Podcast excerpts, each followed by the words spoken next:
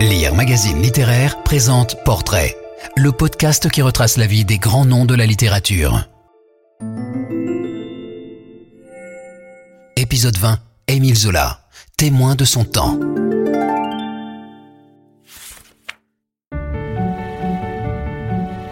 Gervaise, Nana ou Octave Mouret sont devenus sous sa plume des personnages inoubliables et des témoins des bouleversements du Second Empire l'écrivain naturaliste est surtout un des symboles du courage et de l'engagement républicain avec son J'accuse. Zola est l'un des écrivains français les plus lus au monde.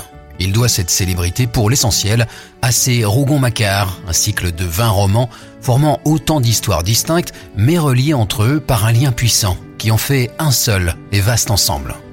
Avec cette histoire naturelle et sociale d'une famille sous le Second Empire, Zola a fouillé au vif même du drame humain. Mais sa gloire est aussi liée à un engagement politique conjoncturel, à son fameux J'accuse, lettre au président de la République, paru le 13 janvier 1898 en première page de l'Aurore. L'article unit dans la mémoire collective les noms de Zola et de Dreyfus. Au-delà du tour nouveau que prit l'affaire à la suite de son intervention, cet engagement a fait de ce fils d'immigrés italiens l'incarnation du courage intellectuel et de la vertu républicaine. Courage véritable, car Zola a payé cher son engagement. Il a non seulement dû renoncer à l'Académie française, ce qui n'était pas rien à ses yeux, mais aussi à s'exiler à Londres jusqu'en 1899 pour ne pas connaître l'humiliation de la prison. Jamais mon cœur n'a traversé une crise plus affreuse, raconte-t-il dans ses pages d'exil. Il y a peut-être même laissé la vie. Sa mort par asphyxie, survenue le 29 septembre 1902 et jugée alors accidentelle, pourrait avoir été la conséquence funeste de la malveillance volontaire d'un couvreur, un certain Henri Buronfos, par ailleurs membre d'une ligue nationaliste et qui a déclaré bien plus tard avoir délibérément bouché la cheminée du 21 rue de Bruxelles. Mais au-delà de ces deux images justement légendaires, le bœuf de labour du naturalisme et l'imprécateur de l'affaire Dreyfus, qui était vraiment Zola? Né en 1840, Zola n'est pas un enfant gâté. Il a à peine 7 ans quand meurt son père, Francesco Zola, ingénieur lourdement endetté dans l'entreprise de construction du canal d'Aix-en-Provence. Sa mère, empêtrée dans les procédures, ne peut plus subvenir aux besoins de la famille. L'aisance fait place très vite à la détresse. Il faut tomber de logis en logis. Seul éclaircit dans ses sombres débuts les amitiés de collège, pas n'importe lesquelles, celle de Paul Cézanne, le futur peintre, et celle de Jean-Baptiste Baye. Le petit groupe rêve de Paris, de gloire littéraire, s'enthousiasme pour Hugo ou pour la Dame aux Camélias. Bref, le fond de sauce romantique de la personnalité zolienne sans lequel on ne saurait comprendre ni l'homme privé ni ses engagements ultérieurs. Mais les rêves et les idéaux tournent court. Monté à Paris, Zola y échoue une première fois au baccalauréat, alors véritable certificat de bourgeoisie, puis une seconde quelques mois plus tard, à Marseille, à cause d'une sale note en français. Le jeune homme se réfugie dans le rêve, écrit des vers, beaucoup de vers, une œuvre poétique assez mièvre à en juger par ce qui a pu en être conservé.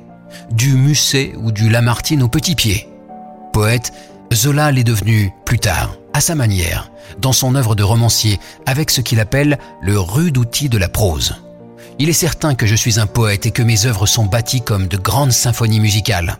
Pour l'heure, il est encore ce gros garçon plein de naïvetés enfantines que décrivent les Goncourt.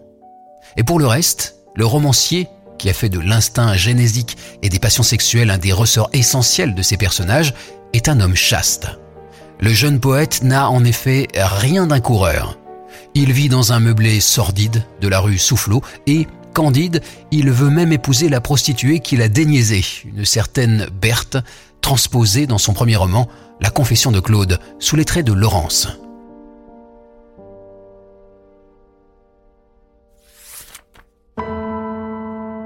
Émile Zola connaît la gêne, la misère même. Il a mis jusqu'à sa redingote au clou. Quand, dans ses romans ultérieurs, il se fera le peintre de la pauvreté, ce sera en connaisseur, car il aura vécu de l'intérieur, pas en chiquet, pas pour la montre. Qui plus est, comme il le fait dire au narrateur de la curée, être pauvre à Paris, c'est être pauvre deux fois. Mais Zola est riche. d'une formidable volonté d'être quelqu'un qu'alimente le désir de rendre à sa mère le rang qu'elle a perdu. Il est aussi animé d'une grande confiance en soi. Son insatiable curiosité pour la littérature et les arts laisse penser que sa bohème a été studieuse. Naturalisé français en 1862, sa chance, si l'on peut dire, a été d'éviter par tirage au sort le service militaire et d'avoir ainsi pu entrer comme employé de bureau chez l'éditeur Louis Hachette. Très vite promu responsable de service, il y fait ses vraies universités en lisant les maîtres de l'époque. Hippolyte Taine, Émile Littré, Claude Bernard, les grands ouvrages de vulgarisation scientifique. Chargé de lire les nouveautés, il se fait un carnet d'adresses parmi les auteurs du catalogue. Ses premières nouvelles, ses premiers articles critiques et ses premiers romans montrent qu'il a le sens de la provocation et de la formule. Son J'accuse vient de loin. Il défend Manet et les peintres paysagistes contre les maîtres de la peinture académique et réunit ses critiques d'art dans Mon Salon et ses critiques littéraires dans Mes haines. Thérèse Raquin est son premier coup de maître. À 27 ans, le petit Zola, chroniqueur insolent et irritant, s'est, à la force du poignet, fait un nom dans le milieu de la presse et la littérature. Il a l'esprit d'équipe aussi, et il s'est adossé à une doctrine et à un mouvement littéraire, le naturalisme, dont il fut sinon l'inventeur unique, du moins le théoricien le plus cohérent et le promoteur le plus constant. Il nous faut des œuvres de vérité en cet âge de science. Tel est le credo de Zola au moment où il s'engage dans la rédaction de Thérèse Raquin. Parti pris des choses donc, nécessité des vues d'ensemble, mise à jour des mécanismes où interagissent le milieu, le moment et la race, le réalisme naturaliste de Zola ne se contente cependant pas de surfer sur la vague positiviste de l'époque. Il y ajoute un condiment essentiel. J'exprimerai toute ma pensée en disant qu'une œuvre d'art est un coin de création vu à travers un tempérament tempérament, mot-clé de l'œuvre de Zola, mot qui renvoie chez lui à la physiologie, au corps et au sexe. Dans la préface de la deuxième édition de Thérèse Raquin parue en avril 1868, Zola, abusant du vocabulaire de la psychopathologie, se défend contre la critique qu'il accuse d'avoir versé dans le putride et de s'être complu dans la fange.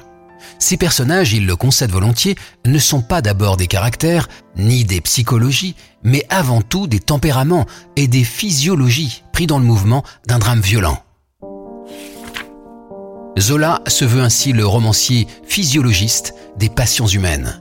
Il sera à la littérature ce que Claude Bernard est à la médecine il compare volontiers ses romans au laboratoire du physiologiste qui étudie l'interaction des organes et du milieu, faisant sur deux corps vivants le travail analytique que les chirurgiens font sur des cadavres. Pornographe, obscène, lui Allons donc. Si l'âme est absente, s'il répugne à l'explorer comme un Dostoïevski ou un Paul Bourget, c'est qu'il a voulu se conformer au principe d'une esthétique scientifique, matérialiste et positiviste que Zola veut moderne. Pour comprendre le mécanisme des actions humaines, il faut les rapporter aux pulsions naturelles, aux humeurs du corps et à la passion de l'argent, et non les édulcorer avec les préjugés de la psychologie. De ses convictions esthétiques, de ses premiers succès d'estime et, il faut le reconnaître, du besoin de faire bouillir la marmite, naît le projet des Rougon-Macquart. Ce sera sa comédie humaine à lui, mais écrite selon ses principes. Zola y montrera les ressorts cachés, les fils qui font mouvoir le pantin humain, le cœur et le cerveau mis à nu. Lit-on dans la présentation générale de ce qui s'appelle encore les Rougons Machards. Je désire peindre l'assouvissement d'une famille lancée dans la fièvre d'appétit du Second Empire. Méthodique et discipliné, Zola s'attelle pour un quart de siècle à une entreprise qui devait initialement tenir en dix épisodes et qui, à la fin, en compte 20. Du premier volume, La fortune des Rougon en 1871, qui relate les origines de la famille dans le contexte du viol de la France après le coup d'État, au docteur Pascal en 1893, censé résumer toute la signification philosophique de la série, Zola compose une œuvre dont certains titres, comme L'Assommoir, Germinal, Nana ou La bête humaine, figurent parmi ses best-sellers. L'histoire d'une famille? Plutôt des histoires qui relatent les destinées particulières des membres des deux branches d'une famille, l'une légitime, les Rougons, l'autre bâtarde, les Macquart. Deux lignages issus d'une même névrose, celle d'une certaine Adélaïde Fouque, tante d'Ide. Sur cinq générations, Zola scrute le travail secret qui donne aux enfants d'un même père des passions et des caractères différents à la suite des croisements et des façons particulières de vivre. Mais il ne faudrait pas croire que Zola a tout écrit d'un même ton, ni d'un même pas. Il varie et change de style. Il veille à ne pas lasser son public avec un quelconque esprit de système. Il passe ainsi du roman sombre et noir au style poétique, de la description à l'action. S'il ne s'embarrasse pas toujours de respecter scrupuleusement les professions de foi scientifiques, parfois lourdement scientistes, de ses écrits théoriques, Zola a toujours le souci de l'exactitude. Le théoricien du roman expérimental étudie attentivement les milieux et le cadre dans lequel il construit ses drames et place ses personnages. Il est descendu dans la mine pour écrire Germinal. Il a fait le trajet entre Paris et Le Havre dans la locomotive pour la bête humaine. Pour l'assommoir, il a arpenté le quartier de la Goutte d'Or et y a fait moisson de langage populaire authentique. Pour la faute de l'abbé Mouret, afin de ne pas commettre d'erreur sur la liturgie catholique, il a même assisté missel en main à une messe. Zola se documente scrupuleusement. La lecture de ses études préparatoires ou de ses ébauches ne laisse pas de doute sur sa probité de romancier reporter, voire d'ethnologue ou de sociologue avant la lettre. Son succès n'est pas immédiat. Ce n'est qu'avec le septième volume de la série, L'Assommoir en 1877, que le pari est gagné il devient en quelques semaines l'écrivain français le plus célèbre de son époque. L'histoire de Gervaise Macquart, une blanchisseuse qui vit dans le quartier de la Goutte d'Or, touche le grand public. Avec ses deux garçons, Claude et Étienne, que lui a laissé son amant Auguste Lantier, Gervaise a cru, en épousant le zingueur Coupeau, pouvoir sortir de la misère. Il semble que la roue est tournée, que le chemin de la rédemption se soit ouvert. Ils ont même une fille, Nana. Mais le destin, ou plutôt sa forme moderne, zolienne, la fatalité sociale s'en mêle. Coupeau tombe d'un toit, victime d'un accident de travail. Il se met à boire et Gervaise se prostitue. Une longue descente aux enfers s'amorce. J'ai voulu peindre la déchéance fatale d'une famille ouvrière dans le milieu empesté de nos faubourgs. Au bout de l'ivrognerie et de la fainéantise, il y a le relâchement des liens de la famille, les ordures de la promiscuité, l'oubli progressif des sentiments honnêtes, puis, comme dénouement, la honte et la mort. C'est de la morale en action, simplement, résume Zola. Le roman fait date non seulement dans l'œuvre de Zola, mais plus généralement dans l'histoire littéraire. Il fait suite aux paysans de Balzac et préfigure Céline ou Queneau, en faisant entrer le vocabulaire et la syntaxe populaire en littérature on y entend la voix du peuple parisien. Il a coulé dans un moule très travaillé la langue du peuple. Zola s'est fait le philologue du peuple. À 37 ans, Zola est un écrivain reconnu, élu, riche même, suffisamment pour être indépendant. Le gain légitimement réalisé sur ses ouvrages le libère d'avoir à chercher, comme certains de ses contemporains, des protections humiliantes. À 50 ans, il est le président de la Société des gens de lettres en 1891 et lorgne vers l'Académie. Il s'y est présenté plusieurs fois, mais comme c'est un tenace, les portes ne vont pas tarder à s'ouvrir, c'est sûr. Ça aura seulement été un peu plus long que pour d'autres, plus habiles et partis de moins bas que lui. Un homme rangé, donc, arrivé, qui aspire à la tranquillité pour élever ses deux enfants issus d'une liaison extra-conjugale avec sa jeune lingère de 20 ans, un adultère bourgeois. Bref, un homme assagi, en apparence du moins. Au moment de la moisson des honneurs, et lui si revanchard ne fait pas semblant d'y être insensible, il remet pourtant tout en cause. Zola s'expose, entre dans l'arène, fend l'armure qu'il s'était faite de son œuvre. Par son travail, Zola, le républicain qui ne vit pas de la République, avait gagné sa place dans l'histoire littéraire. Voilà maintenant qui, avec l'affaire Dreyfus, entre par son courage dans l'histoire tout court. Le moment est critique. Le tribunal militaire vient de blanchir un vrai coupable, Esterhazy. La cause paraît perdue pour les partisans de l'infortuné prisonnier de l'île du Diable. Certains se découragent même. C'est l'article de Zola qu'on est allé chercher et qu'on a mis dans le coup qui relance l'affaire. On pourrait croire au coup de sang d'un écrivain en mal d'émotion et dont la veine se tarit. En fait, il s'agit d'un calcul prémédité, d'un piège pour contraindre les adversaires de Dreyfus à l'attaquer pour diffamation et ainsi arracher le procès des mains des seuls magistrats militaires.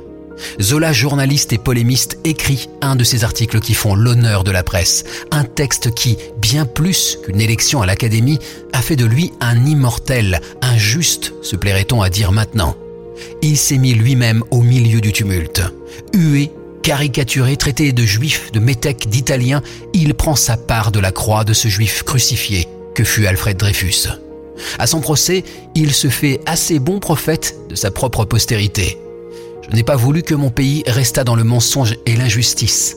On peut me frapper ici. Un jour, la France me remerciera d'avoir aidé à sauver son honneur. Contrairement à Balzac, qui a laissé inachever sa comédie humaine, Zola, lui, a bouclé la boucle avec le docteur Pascal en 1893, dont le personnage central, Pascal Rougon, tient à la fois de Claude Bernard et de Zola lui-même, et qui est l'homme digne et équilibré de l'œuvre. Après tant de Rougon terribles, après tant de Macquart abominables, Zola a tiré tout le parti de son postulat initial sur le rôle de la physiologie et de l'hérédité dans les destinées humaines. Il a donné une existence littéraire à la foule que la révolte soude, les mineurs de Germinal, à la machine, à la bourse en ébullition dans le final de l'argent.